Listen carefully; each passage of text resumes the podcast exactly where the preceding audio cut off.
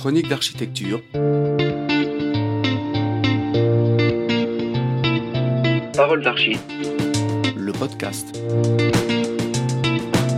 Chaque mois, retrouvez l'entrevue d'une femme ou d'un homme d'architecture qui répondent aux questions de chronique sur l'actualité de l'archi en France ou ailleurs dans le monde.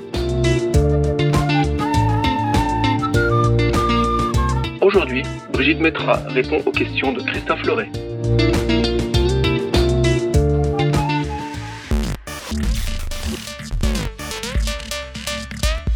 Bonjour Brigitte, bienvenue dans Parole d'Archi, le podcast de chronique d'architecture. Bonjour Christophe, merci de m'avoir invité. Brigitte, j'avais une question à te poser.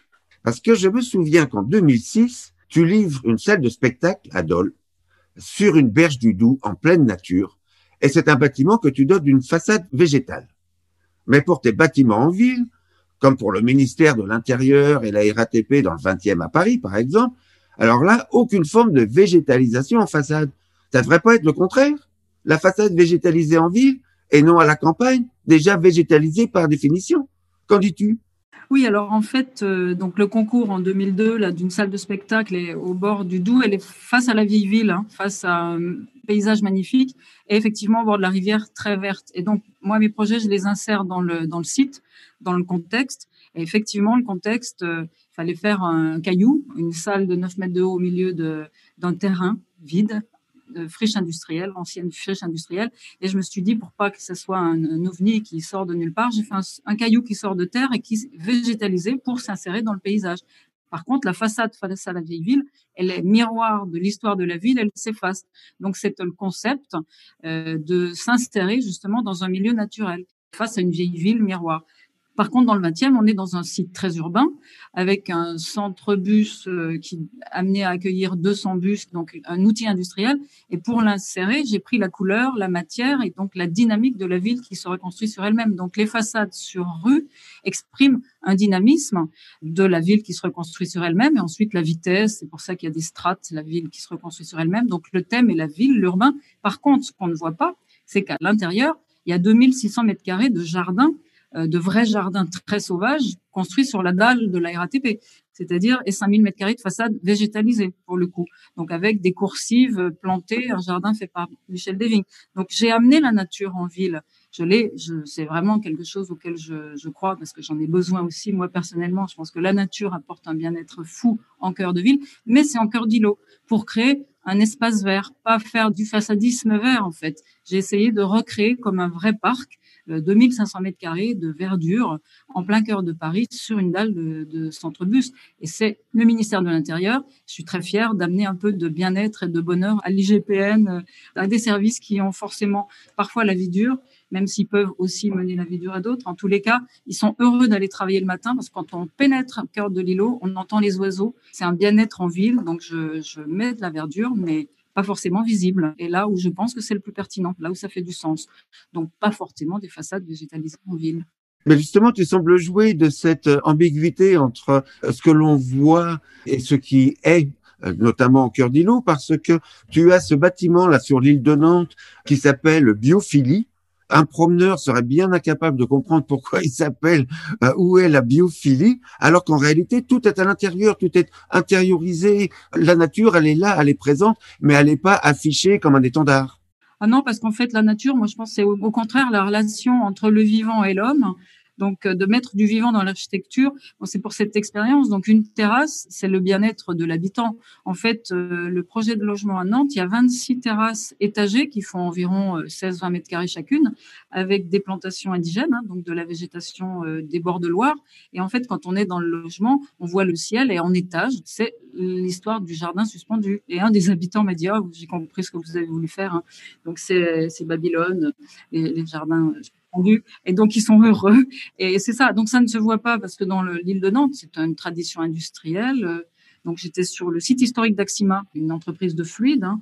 et donc c'est de la fabrique industrielle. Donc les façades sont métalliques, mais elles se revêtent de plis ou d'images de végétation, ou bien elles sont perforées avec des volets quand on est au sud sur des coursives. Donc c'est la même peau un peu métallique euh, irisée qui, qui rappelle l'histoire du site industriel. Mais à l'intérieur, je fais un passage euh, avec euh, Eva Jospin qui a fait une œuvre suspendue qui rappelle la végétation parce qu'on est à l'intérieur en cœur d'îlot. Et moi, j'ai été un grand plaisir de voir, il y a une partie de logements sociaux, quand on a inauguré, on voyait des gens en bras de chemise, en train torse nu, en train de planter des plantes de tomates, avec une petite angoisse sur les racines qui perforent pas l'étanchéité, mais, mais je me suis dit, ils se sont appropriés le projet et le rêve d'avoir sa maison à la campagne et son jardin, bon, bah, quelque part, ils le traduisent. Mais là, la végétation la nature, elle a, elle a une fonction de jardin pratiquement, donc de terrasse euh, en ville, mais avec la vue du ciel, et des airs marins de la Loire, quoi, vers l'ouest. Donc ça a une fonction, quoi. À chaque fois un sens et une fonction. Ça n'est pas démonstratif. J'ai juste fait un petit peu de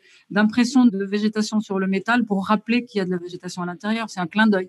C'est pas une expression. Euh, la végétation, elle est pour ce qu'elle apporte de vivant par rapport à, l'habitant. Et puisqu'il est question là d'intériorité, là en quelque sorte, construire d'immenses cathédrales de béton, hein, comme pour la RATP, et une délicate salle de spectacle pour la Philharmonie de Paris. C'est du pareil au même pour euh, Brigitte Petra? Ah bah complètement, oui. C'est un outil. La Philharmonie, c'est un instrument qui est tout en fluidité parce qu'on est dans le vide, on est enveloppé, on est dans l'enveloppement et la spatialisation du son, puisque le thème c'était une salle enveloppante, une salle du 21e siècle. Qu'est-ce que c'est par rapport à celle du, du 19 ou du 20e C'est la spatialisation du son. Donc on est immergé de son, de musique, et on fait un instrument puisque chaque surface reflète le son. Et chaque surface est vraiment sculptée pour réfléchir le son, que chaque siège soit arrosé de manière égale. Un centre bus, ils veulent mettre 200 bus, c'était pour les bus à double, enfin double bus, hein. donc il fallait une certaine dimension. C'est très large, des grandes rampes, euh, des grands virages, euh, voilà, avec tous les angles qu'il faut. C'est un outil industriel, donc au service de la fonction, et on en fait quelque chose de majestueux parce qu'il faut que ça soit haut. C'est 6 mètres sous poutre là où il y a des ponts pour la maintenance, comme dans un garage, quoi. Donc là, c'est des bus, il y a 6 mètres sous poutre. Il y a des dalles de 2 mètres parce qu'il faut être coupe-feu 4 heures, etc. par rapport au bureau au-dessus et à la crèche collège. Et ensuite, bon, ben, on l'exprime, donc du béton brut, mais que ça soit propre, tous les, effectivement, chaque tuyau est aussi euh, calpiné pour qu'on se sente bien. Donc, on a couru derrière chaque sprinkler, chaque tuyau de sprinkler pour que ça soit un industriel propre, comme une cathédrale au service de sa fonction. Donc, pour moi, c'est une autre fonction, mais la démarche est la même. Et on a au-dessus un jardin. Au-dessus de la cathédrale de béton, ben, il y a un vrai jardin sauvage euh, avec les oiseaux et une végétation luxuriante. Et on a l'impression d'être transporté ailleurs. Autant dans la cathédrale de béton, on ne sait pas qu'il y a 30 000 mètres carrés de bureaux, une crèche, un collège au-dessus, et autant quand on est au-dessus, on ne sait pas ce qu'il y a des centres bus. Donc en fait, tout ce projet qui est énorme, quand même, le thème, c'est la disparition aussi. Donc euh, le bien-être dans chacune des parties et que l'ensemble euh, ne fasse pas barrage, écran et soit une contrainte pour l'autre partie.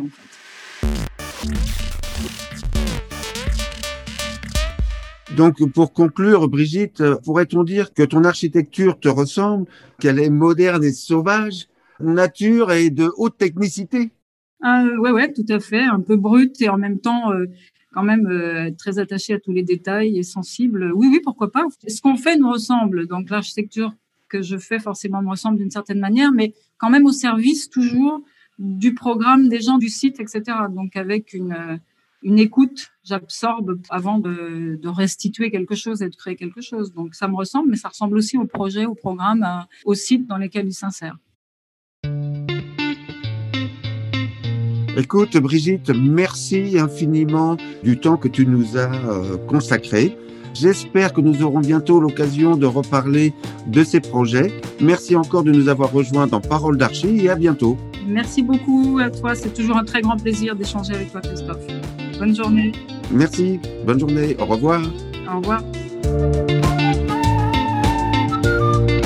Retrouvez tous les mois le podcast de Chronique d'architecture sur notre site internet chronique au pluriel architecture.com et sur les grandes plateformes de podcast iTunes, Google et Spotify.